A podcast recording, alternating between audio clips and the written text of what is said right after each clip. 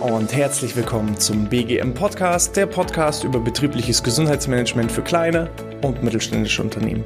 Mein Name ist Hannes Schröder und in der heutigen Episode geht es um das Themengebiet der Resilienz. Resilienz ist auch bekannt als die psychische Widerstandsfähigkeit oder auch das Stehaufmännchen-Prinzip. Um was da genau dahinter steckt, das erkläre ich euch jetzt. Der Begriff Resilienz kommt eigentlich ursprünglich eher aus dem Themengebiet der Physik und ähm, Resilienz stammt vom lateinischen Begriff resilie, was so viel heißt wie zurückspringen oder abprallen. Und so kann man sich das eben auch aus, aus der Physik her vorstellen. Ähm, wenn man eine Feder zusammendrückt und die danach in ihre ursprüngliche Ausgangsposition wieder zurückspringt, dann spricht man in der Physik vom Themengebiet der Resilienz. Oder im Beispiel eines Balles, in dem Moment, wo ich den Ball an eine Wand werfe, verformt er sich prallt von der Wand ab und begibt sich dann in seine ursprüngliche Ausgangsposition wieder zurück. Und ähm, diese Eigenschaft aus der Physik wurde dann so in den 1950er Jahren auch auf die Psychologie übertragen. Da wurde dann eben auch erstmalig der Begriff Resilienz verwendet und auch in den 50er, 60er Jahren gab es dann viele verschiedene äh, Forschungen und Untersuchungen zum Themengebiet äh, der Resilienz, so dass sich dadurch eben dieser Begriff der psychischen Widerstands Widerstandsfähigkeit, also ähm, wenn ich mit Herausforderungen und, und ähm, schwierigen Situationen ja umgehen muss, dass ich mich dementsprechend anpasse und danach wieder in meine Ursprungsform zurückgehe oder sogar daran wachse. Das heißt sogar noch stärker werde. Ähm, dann spricht man von der sogenannten Resilienz. Eine der ersten äh, Personen, die dieses Themengebiet untersucht haben, ist ähm, Emmy Werner, äh, die mit dem Buch äh, Children of Kauai, also Kinder von Kauai. Kauai ist eine hawaiianische Insel, ähm, wo sie äh, ja mit Beginn des Jahres äh, 1955 über einen Zeitraum von 40 Jahren ähm, ja die die Entwicklung von Kindern von rund 700 Kindern untersucht hat. Ähm, und dabei hat sie festgestellt, dass die Kinder, obwohl sie unter sehr sehr schwierigen Lebensverhältnissen, also ähm, viel mit Armut und ähm, ja besondere Herausforderungen einfach umgehen mussten, dass sich trotzdem oder trotz dessen circa ein Drittel der Kinder zu ganz normalen, lebenstüchtigen Erwachsenen herangebildet, ausgebildet hat und dass sie anhand dieser schwierigen Voraussetzungen nicht zerbrochen sind. Und Warum jetzt dieser Unterschied ist zwischen einem Drittel, die ähm, daran gestärkt hervorgingen und eine hervorragende äh, Entwicklung gemacht haben und zwei Drittel, die eben ja aufgrund der schlechten Bedingungen eben nicht ihr Entwicklungspotenzial ausleben konnten. D dieser Unterschied wurde dann eben mit den Resilienzfähigkeiten der ja, Kinder entsprechend dargestellt.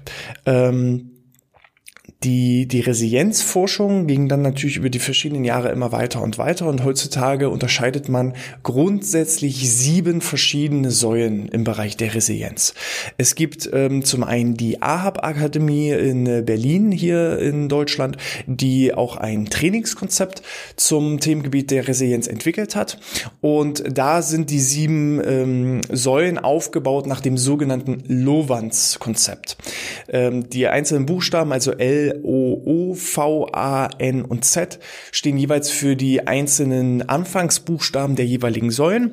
Wir beginnen da mit äh, Säule 1, das wäre das Themengebiet der Lösungsorientierung, dass man also vorrangig in ja, Lösungen statt in Problemen denken sollte. Dann haben wir das erste O, was für Optimismus steht. Das zweite O steht für das Themengebiet der Opferrolle, die wir idealerweise verlassen sollen und wo wir am besten gar nicht erst hineingeraten hatten. Dann haben wir das V für das Themengebiet der Verantwortung, als auch das A für das Themengebiet der Akzeptanz. N steht für Netzwerk und das Z für zukunftsorientiert oder Zielsetzung. Das geht so ein bisschen einher. Ähm, das ist so ein bisschen ein Trainingsprogramm, was da entwickelt wurde mit verschiedenen Übungen für Erwachsene, um da eben auch die Resilienzfaktoren und Säulen entsprechend zu stärken. Ähm, dem gegenüber stehen äh, zum Beispiel auch die Literatur von äh, Professor Dr. Jutta Heller, die ich an dieser Stelle definitiv empfehlen empfehlen kann, die ebenfalls mit diesem Sieben-Säulen-Konzept arbeitet. Ähm, der einzige Unterschied, der da so ein bisschen entsteht, ist, dass die Opferrolle verlassen und Verantwortung übernehmen äh, bei Jutta Heller eher so ein bisschen zusammengefasst ist als eine Säule. Und als zusätzliche Säule dafür steht dann das Themengebiet der Selbstwirksamkeit, wo eben Bereiche drinne sind wie Selbstbewusstsein, Selbstvertrauen und eben auch die Selbstwirksamkeit und ähm, entsprechend kann man eben an diesen verschiedenen sieben Säulen arbeiten, um seine eigene Resilienz zu stärken. Früher dachte man, dass eben hauptsächlich im Kinder- und Jugendalter diese Resilienz, also diese psychische Widerstandsfähigkeit entwickelt wird. Heutzutage weiß man, dass ähm, natürlich äh, bestimmte Umstände einfach damit hineinziehen, wie eben äh, finanzielle Verhältnisse. Ein Kind, das in Armut aufwächst, ähm, hat eine andere Resilienz, als wenn es unter guten finanziellen äh, Bedingungen aufwächst. Ähm, dann äh, die äh, Familienzusammengehörigkeit oder die familiären Umstände, die die Resilienz entsprechend ähm, ja, äh, unterschiedlich verteilen. Aber auch genetische Faktoren. Man geht momentan so zwischen 20 bis 40 Prozent davon aus, dass die Genetik dafür verantwortlich ist, ob ein Mensch ähm, resilient ist oder äh, eher weniger resilient ist. Aber ein Großteil auch so 30, 50, 60 Prozent der entsprechenden Faktoren, die dafür entscheidend sind, ob ähm, ja ein Mensch resilient ist, psychisch widerstandsfähig ist oder nicht, äh, hängt auch ein Stück weit von seinen Einstellungen, Neudeutsch Mindset ab, äh, wo man eben anhand dieser sieben Säulen sich daran orientieren kann und mit langfristigen Übungen und Programmen entsprechend auch das Ganze zum Positiven beeinflussen kann. Was hat das Ganze jetzt mit betrieblichem Gesundheitsmanagement zu tun? Ähm, ich bin der festen Überzeugung, zum einen ist das Resilienzkonzept für euch als Zuhörer, als einzelne Person wahnsinnig spannend und interessant. Gerade wenn ihr in gewissen Bereichen, man kann ja auch in einigen ähm, Säulen schon sehr, sehr stark ausgeprägt sein. Ähm, man kann vielleicht selbstbewusst sein, hat aber vielleicht aktuell aufgrund vielleicht eines Umzugs oder dergleichen noch kein ähm, deutliches Netzwerk, was dann natürlich die Resilienzfähigkeiten auch so ein bisschen schwächt, ähm, dass ich euch einfach aufzeige, was sind so die verschiedenen Bereiche, wo ihr ähm, ja entweder schon gut aufgestellt seid oder Entwicklungspotenzial besitzt, um äh, so eben auch euch als Zuhörern die Möglichkeit geben, möglichst ja, psychisch widerstandsfähig zu werden, als auch für eure Mitarbeiter, wenn ihr diese Inhalte hier äh, vielleicht auch an eure Freunde, Kollegen, Verwandten, Bekannten äh, weiterleitet, dann äh, können wir denen natürlich auch helfen, als auch ähm, euer Unternehmen an sich, weil viele Dinge, die jetzt auf den Menschen übertragen werden, äh, ein Unternehmen ist letzten Endes nichts anderes als eine Ansammlung und ein Zusammenschluss von Menschen. Und wenn wir die Resilienz jedes Einzelnen stärken, wird auch automatisch das gesamte Unternehmen stärker. Und da gibt es einfach bestimmte Herangehensweisen, wie man auch als gesamtes Unternehmen bestimmte Dinge sehen kann, herangehen kann, auch in der Arbeitsweise. Und auch diese einzelnen Bereiche wollen wir dann in den kommenden Wochen äh, durchleuchten. Bedeutet für euch, wir machen nun, äh, das ist so ein bisschen die Einstiegsfolge einer insgesamt achteiligen Serie, das ist jetzt Episode 1 und dann kommen für jede einzelne Säule der Resilienz eine separate Episode, wo wir dann nochmal im Detail in die Säule hineingehen, was da dahinter steckt und wie ihr das für euch persönlich als Mensch, als auch auf andere Menschen, als auch auf euer Unternehmen übertragen könnt. Um abschließend noch einmal so ein bisschen das Themengebiet Resilienz äh, zusammenzufassen, um das auch so ein bisschen zu unterstreichen. Eine äh, kleine Geschichte von einem unbekannten Autor.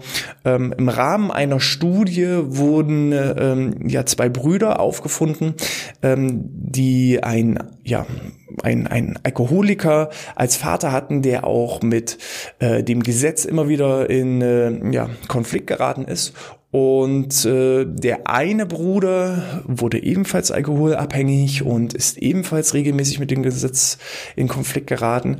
Der andere Bruder hingegen wurde ein erfolgreicher Unternehmer und lebte sein Leben nach seinen eigenen Vorstellungen und Prinzipien.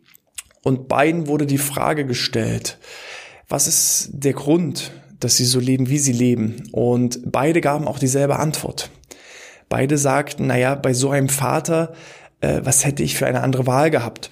Und da sieht man eben auch, beide hatten die gleichen Voraussetzungen, aber ähm, der eine ist eben von, vom Mindset, von der Einstellung her dahingehend so, dass er sagt, ich hatte schwierige Familienverhältnisse, ähm, ich hatte ein schwieriges Umfeld, ich hatte einen, einen Vater als schlechtes Vorbild und ich habe mir diese Eigenschaften angenommen und die Voraussetzungen waren so schlecht für mich, aus mir konnte gar nichts anderes werden als selber Alkoholiker, der eben äh, mit, mit dem Gesetz in Konflikt kommt. Während der andere gesagt hat, aus den Fehlern meines Vaters habe ich gelernt und ähm, aus mir konnte gar nichts anderes werden als ein erfolgreicher Mensch, ähm, der wahrscheinlich auch viel im Hinblick auf, auf die Familie ganz anders arbeitet, denkt und keinen Alkohol trinkt.